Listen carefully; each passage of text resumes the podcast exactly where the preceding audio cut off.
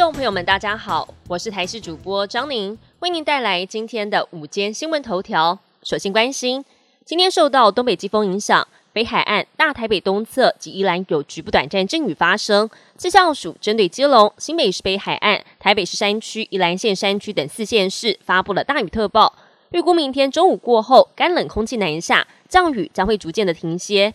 明天下午开始到周三，另外一波偏干冷的东北季风南下，西半部转晴，东半部的天气转趋稳定，冷空气偏弱。周二、周三各地晴朗稳定。不过要注意的是，因为辐射冷却效应，日夜温差比较大，全台平地最低温降到十二度左右，台北观测站可能出现十六度左右的低温。第六十届金马奖颁奖典礼在昨天晚上圆满落幕，今年的最佳男配角奖颁发给陈木易。女配角奖则是颁发给出道十四年首度入围就拿奖的方志友，而中国导演王斌及退许鞍华、蔡明亮、赵德胤、林正盛等知名导演拿下最佳纪录片。最佳导演则是首度入围就镀金的萧亚轩。影后的部分由年仅十二岁的林品彤拿下，成为最年轻影后。影帝吴康仁一上台就爆哭，谢谢首度当电影监制的李心洁，成为了金马、金钟双料影帝。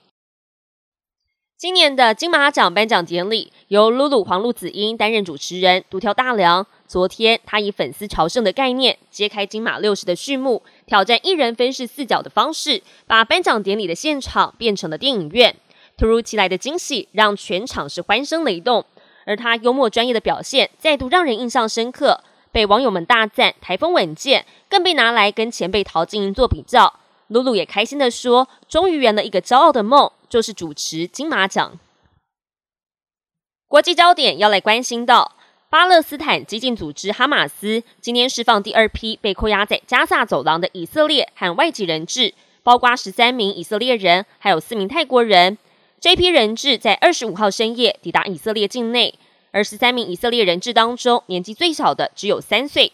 根据美国 CNN 的报道，十七名人质由红十字会的车队载运。先通过了加萨地区和埃及的拉法关口之后，再返回以色列境内。而这一场被扣人员交换行动，比外界预期的晚了好几个小时才顺利执行，一度让各界紧张不安。对此，哈马斯指控以色列违反交换协议，以色列官员否认有做出任何触犯暂停交火协议的行为。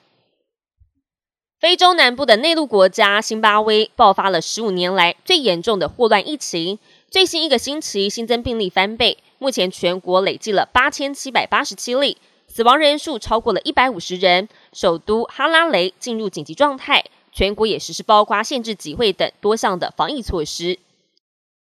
本节新闻由台视新闻制作，感谢您的收听。更多新闻内容，请持续锁定台视新闻与台视 YouTube 频道。